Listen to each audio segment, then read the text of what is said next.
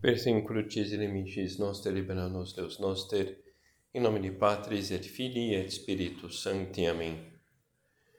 Meu Senhor e meu Deus, creio firmemente que estás aqui, que me vês, que me ouves. Adoro-te com profunda reverência. Peço-te perdão dos meus pecados e graça para fazer com fruto esse tempo de oração. Minha Mãe Imaculada, são José, meu Pai e Senhor, meu anjo da guarda, intercedei por mim.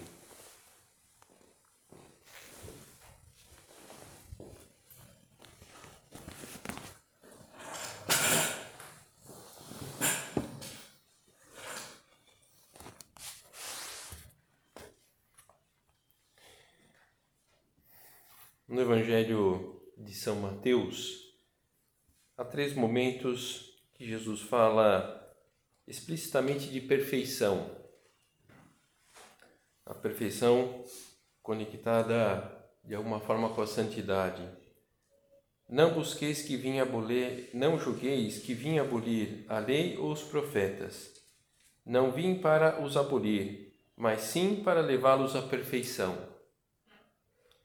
Depois, mais para frente, no capítulo 5, Sede perfeitos, como vosso Pai Celestial é perfeito. E mais para o final do, do Evangelho, se queres ser perfeito, vai, vende teus bens, dá aos pobres, e terão tesouro no céu. Depois vem e segue-me. E, é, como Deus sabe o que é melhor para nós e a forma de chegarmos, isso da perfeição algo deseja para nós nesse sentido? A perfeição como algo querido, estimulado diretamente por nosso Senhor. Então, uma vez mais, podemos aproveitar esse momento de oração para para reafirmar o ideal de perfeição dos santos e renovar a esperança de chegar. Eu, você, pessoalmente, chegar a isso que chegaram os santos. Pelo batismo, a graça santificante abre caminho para a santidade, é a raiz da vida sobrenatural. E nós sabemos que a raiz sã de uma planta é o grande impulso para que aquela planta se, é, cresça, se desenvolva. Do mesmo modo, a raiz da vida sobrenatural, a graça santificante, oferece o impulso de crescimento e desenvolvimento da nossa alma. Podemos dizer que o batizado ele fica enraizado em uma lei de crescimento e perfeição. O batizado ele ele, ele assume um, uma, um projeto de desenvolvimento, digamos assim, pessoal.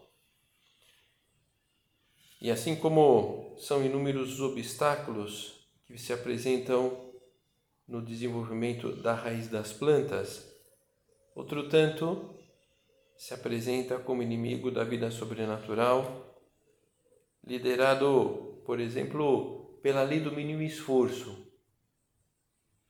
Com isso, nós corremos o risco de, de sucumbir perante as barreiras encontradas no caminho. E é nesse contexto que nasce o dever cristão de aspirar à perfeição e assegurar o florescimento da santidade. Assegurar no sentido de, de preservar esses meios que estão destinados a nós para isso. Não é que nós, é, quando nos propomos a santidade, nós precisamos ir atrás de realidades extraordinárias. Porque a, a realidade que me leva ao batismo, é, essa realidade já, já temos contato com ela no momento do nosso batismo. Isso que é, São Pedro comenta na sua segunda carta, pelo batismo fomos acolhidos pelo Senhor para que participássemos da natureza divina. Como todos aqui já fomos batizados, então esse esse processo já já começou e mais do que ter começado, está se desenvolvendo porque recebemos a graça santificante no batismo e ao longo da nossa vida essa graça santificante ela foi se é, né, ela foi se atualizando pelos outros sacramentos pelas boas obras pelo próprio empenho na nossa identificação com Cristo nesse desejo de santidade. E com o princípio de vida sobrenatural que proporciona a graça santificante, nós recebemos a fé, a esperança, a caridade, é, essa configuração mínima da alma para que o processo da santidade comece a rodar. Como o sistema operacional de um computador, sem o qual é impossível rodar qualquer aplicativo. Então, a, a santidade em nós, pelo batismo, já começou a rodar. E recebemos a fé, a esperança, a caridade e também a justiça, a fortaleza, a prudência e a temperança, que vamos também procurar com empenho pessoal que floresça essas virtudes cardeais do ponto de vista da luta humana. Recebemos com o batismo também uma série de virtudes que nos animam a orientar para o Senhor a realidade terrena que nós administramos, o trabalho que nós executamos, as tarefas com as quais nos comprometemos. Esse, esse paralelismo que se faz com esse momento do nosso batismo, é, com o processo de enxerto, nós fomos enxertados na fideira que é Cristo. Processo de enxerto consiste na inserção de um broto de uma planta em outra para que se desenvolva como na planta original. Nós somos enxertados em Cristo, em Cristo para que nós nos desenvolvamos como Cristo.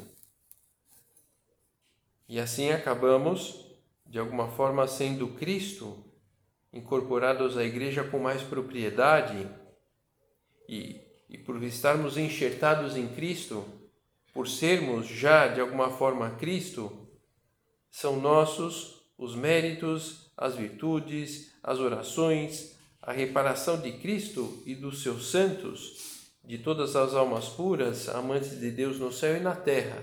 Já participamos disso. Já participamos da bondade dessa, dessa realidade. E essa bondade é, justa, é justamente o ambiente necessário para preservar essa nossa proximidade de Nosso Senhor. Após o batismo, o próprio Deus, Pai, Filho e Espírito Santo, se estabelece na nossa alma para estar perto de nós, atrair-nos amorosamente ao círculo da sua vida íntima. E por tudo isso, que é razoável a proposta para sermos perfeitos como nosso Pai Celestial é perfeito. Porque nós estamos enxertados nesse Pai Celestial perfeito. Mas e o pecado original? Sabemos que no batismo, nos batismos nós fomos regenerados. A planta murcha, cada um de nós, enxertada em outra vigorosa, a videira que é Cristo, que reaviva essa planta murcha. E os sacramentos vão aperfeiçoando essa graça santificante, vão nos fortalecendo frente ao comprometimento causado o pecado original. No batismo nós somos regenerados, na confirmação nós somos aperfeiçoados e ganhamos vigor, maturidade, recebemos a plenitude da graça. Por isso, o cristão precisa estender à sua volta o encanto e perfume de todas as virtudes. porque nós somos configurados para isso no momento da nossa confirmação. E, a, e na comunhão nós vamos alimentando essas disposições.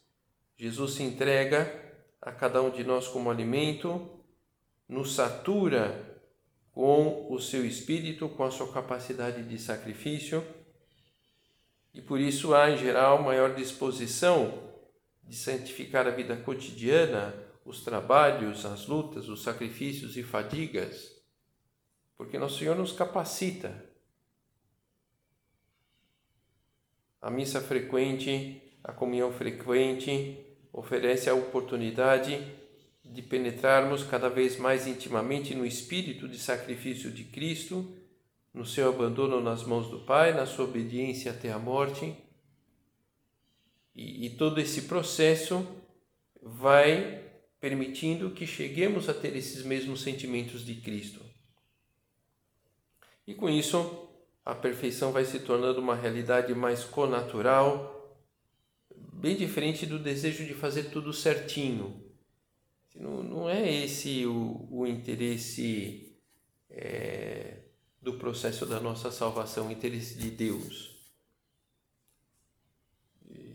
mais do que tudo certinho, Nosso Senhor quer que nós o amemos e às vezes amando sem acertar muito, porque não estamos conseguindo, porque nós estamos débeis, mas, mas estamos amando, porque nós estamos retomando, porque nós estamos pedindo perdão a Deus.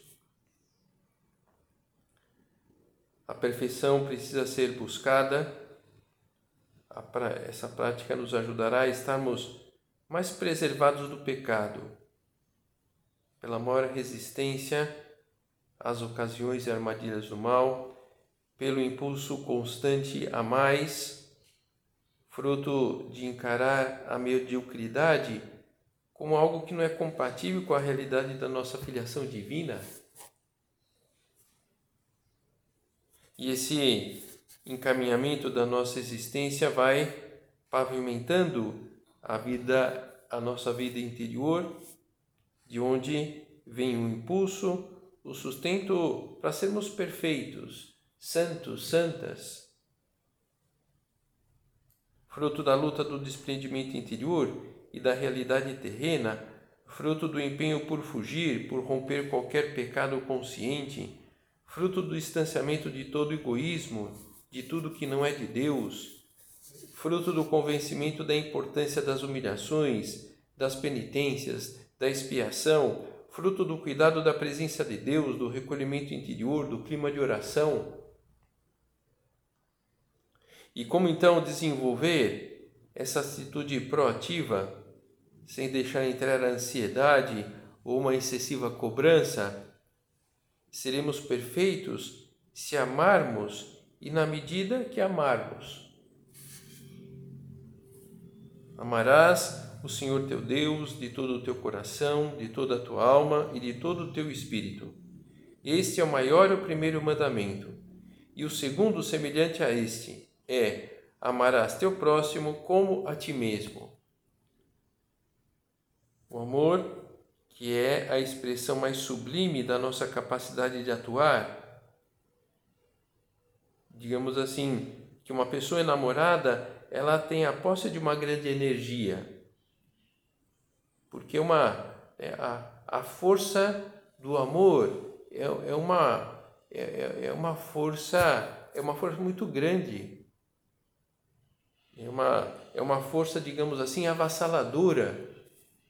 Por amor, as pessoas são capazes praticamente do impossível para manifestar o amor à pessoa amada. Por isso que a pessoa enamorada tem a posse de uma grande energia, e quando esse amor, eh, o nosso enamoramento com Deus vai se consolidando, essa, essa energia é grande, essa energia é, para dar andamento a todas essa realidade que nós temos à nossa volta, sobretudo esse cuidado das almas. As virtudes brotam do amor como da sua raiz natural, estão ao seu serviço, facilitam o caminho, de tal modo que a alma amante pode realizar, sacrificar com facilidade, com valentia, com alegre prontidão, tudo, tudo o que o amor exige. Por isso que um, o amor é avassalador.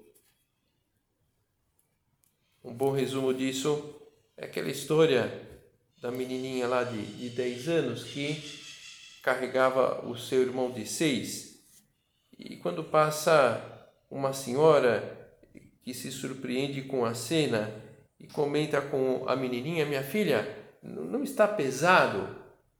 E a menina com o irmão no colo responde, não, é meu irmão. Essa força, essa força avassaladora do amor, no amor, resumimos todo o nosso ser, sentir, querer e aspirar, e nos entregamos incondicionalmente ao serviço do ser que amamos, comenta um autor espiritual. Por isso, se diz que o amor é o modo mais perfeito de glorificar a Deus, justamente pela, pela força que nos que nós somos revestidos. Essa força que se transforma em perseverança, essa forma, força que se transforma em constância, essa força que se transforma em espírito de iniciativa. Se alguém disser ama a Deus, mas odeia seu irmão, é mentiroso, porque aquele que não ama seu irmão a quem vê, é incapaz de amar a Deus a quem não vê. Temos de Deus este mandamento: o que amar a Deus, ame também o seu irmão, comenta São João na sua primeira carta. Por isso, seria uma ideia falsa de perfeição se relacionássemos perfeição somente com penitências, mortificações extraordinárias, jejum, jejuns, sacrifícios exorbitantes. Não, não será assim se houver alguém por trás dessas ações. A mortificação, a penitência, é que eu posso de fato buscar, mas como caminho de demonstrar amor, caminho de, de fortalecer-nos para justamente poder é, manifestar com obras o nosso amor a nosso Senhor em primeiro lugar.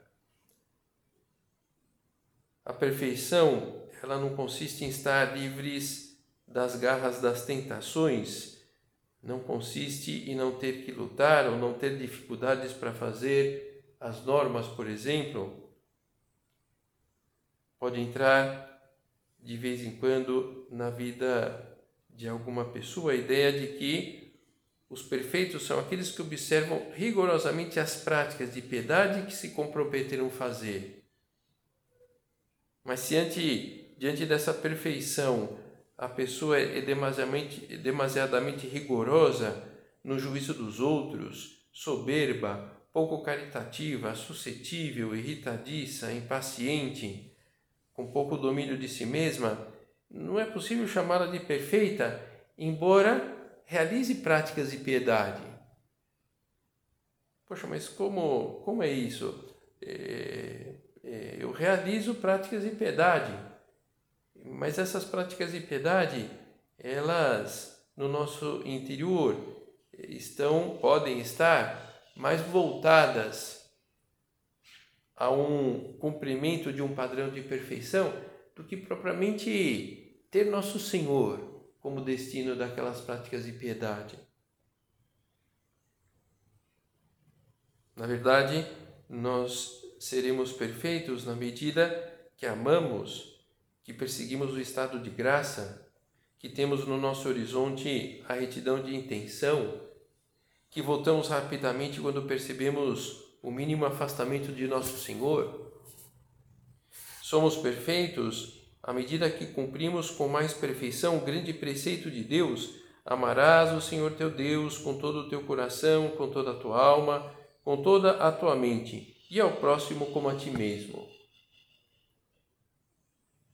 Por outro lado, a imperfeição nós encontraremos quando deixarmos entrar algum amor que seja contrário a Deus ou simplesmente distinto do que Ele espera de nós. Diante da nossa imperfeição, se a gente reage com, com desejo de, de melhora, se diante do pecado a gente reage com a contrição, e isso é caminho de perfeição. E como a perfeição ela está relacionada com o amor e como os caminhos para querer alguém são inúmeros, também o caminho da perfeição são vários.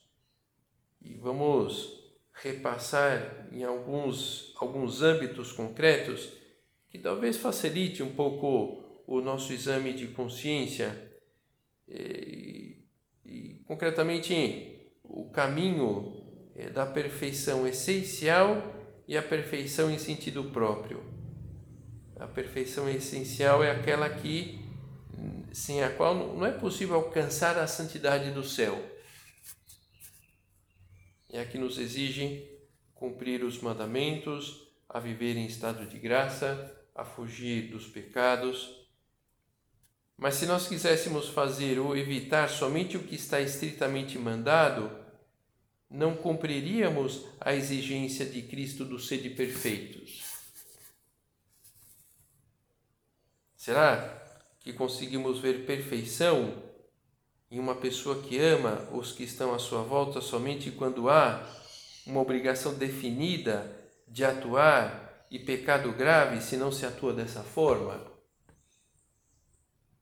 Alguém que se contentasse somente com o rigorosamente mandado está longe do amor, da perfeição que Cristo espera de nós.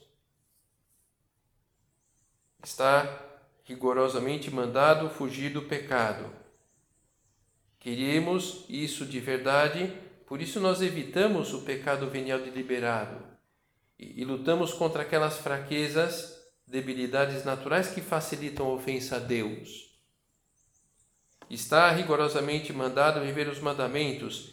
Queremos isso de verdade, por isso nos mortificamos, porque ajuda-nos a viver melhor esse ou aquele mandamento e seguimos com prontidão os conselhos da direção espiritual, porque eu sei que esse é o caminho mais amoroso no nosso relacionamento com Deus. E quem vive a perfeição estimulada por Cristo realiza diariamente com consciência os seus deveres estritamente obrigatórios e aqueles que assumiu fruto dos conselhos recebidos, é, fruto desse desejo de agradar mais nosso Senhor e não só o desejo de perfeição pessoal, não somente olhando para si mesmo, para si mesma. Tudo isso com a intenção de fundo de fazer o que seja a vontade de Deus, o que mais o agrade e nossas ações serão verdadeiramente perfeitas quando for forem acompanhadas por essa disposição que manifesta Jesus a Deus Pai, porque é do teu agrado. Então não é, é simplesmente o, o, rigor da lei que nos move, mas é, por que essa, esse mandamento? Por que a, a seguir esse conselho, essa, essa, essa orientação, porque, porque Jesus é do teu agrado. Não é porque eu quero ficar bem, mas é, é porque é do teu agrado. A força do amor instiga o amante a evitar, no que seja possível, todas as faltas de precipitação, debilidade e fraqueza humana sabendo que nós, os seres humanos, não conseguiremos superar totalmente todas as faltas e debilidades. Somente a Mãe de Deus, a Virgem Santíssima, lhe foi concedido tal privilégio de ver-se imune de toda mancha e de toda imperfeição. E, e você, eu, vamos ter que aprender a lidar com essa imperfeição. Mas estamos chamados à, à, perfeição a todos é possível essa, essa realidade, remontando-nos sempre as graças do batismo, as graças da crisma, que confirma no caminho da santidade, as graças da Eucaristia, que nos fortalece para sermos fiéis ao caminho. Uma perfeição em conformidade com as qualidades e circunstâncias pessoais. Nosso Senhor espera que sejamos perfeitos e não uma perfeição acima das nossas capacidades. Tudo isso é, tem uma relação direta com a luta pela retidão de intenção, pela sintonia com Deus, essa sintonia fina. Creio que pode ser esse momento da nossa oração de renovar aqui junto de Jesus no sacrário esse desejo de, de agradá-lo sempre e efetivamente batalhar por essa vida perfeita. E quando falta essa perfeição, lutar. Concretamente, dois campos de luta eh, que podem ajudar-nos nessa eh, batalha na, na, na retidão de intenção, para que nós tenhamos esse, eh, essa orientação da perfeição de maneira adequada, esse desejo de agradar Nosso Senhor, que é, é criar um clima de retidão no nosso interior. Em primeiro lugar, querendo ouvir o que Deus tem a nos dizer é, ouvir aquilo que, aquilo que é a vontade de Deus, aquilo que mais agrada a Nosso Senhor naquele momento, naquela circunstância. E, e ver se não podemos ser mais generosos, generosas, abrir-nos a Deus, atualizar, renovar uma e outra vez a nossa entrega, sem medo do que Ele tem a nos dizer, do que Ele tem a nos pedir.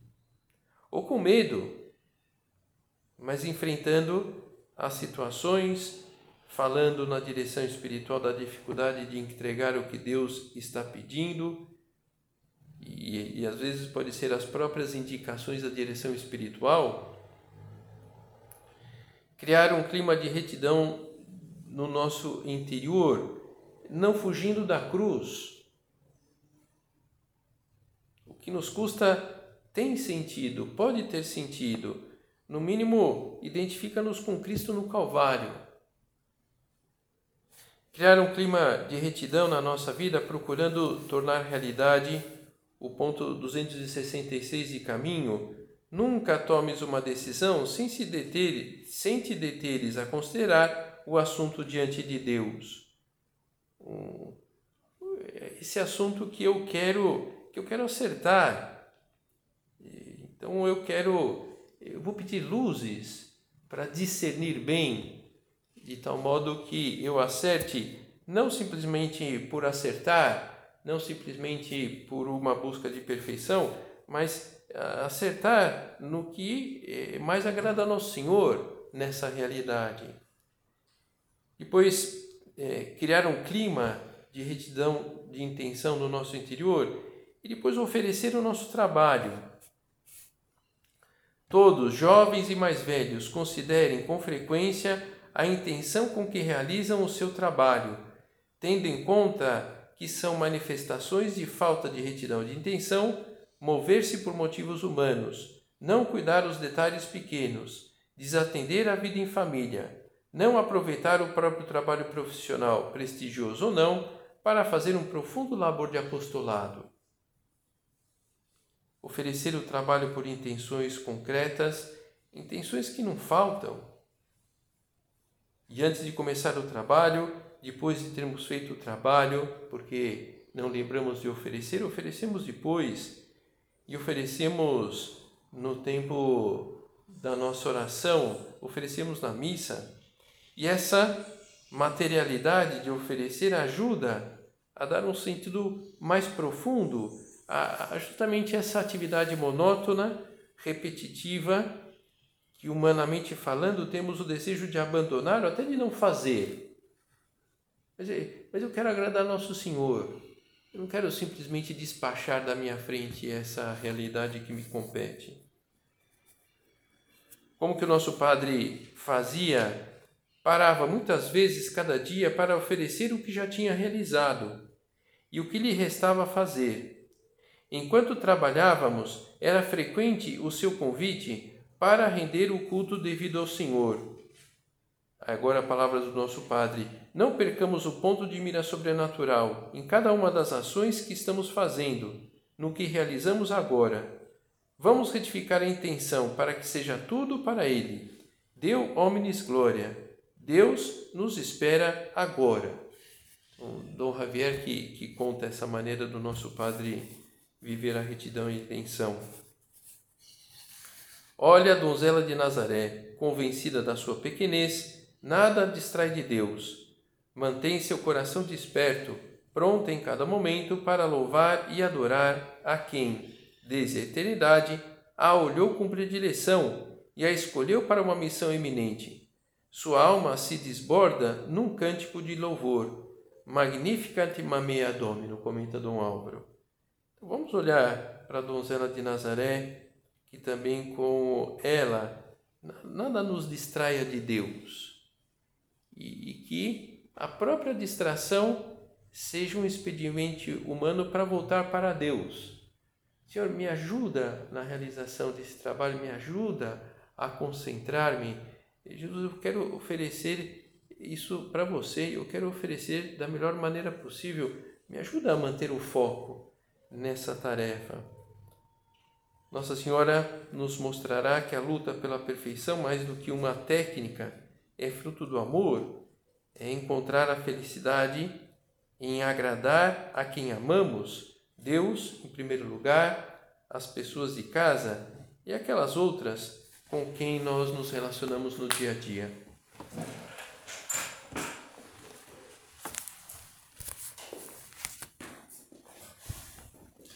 Dou-te graças, meu Deus, pelos bons propósitos, afetos e inspirações que me comunicaste nesta meditação.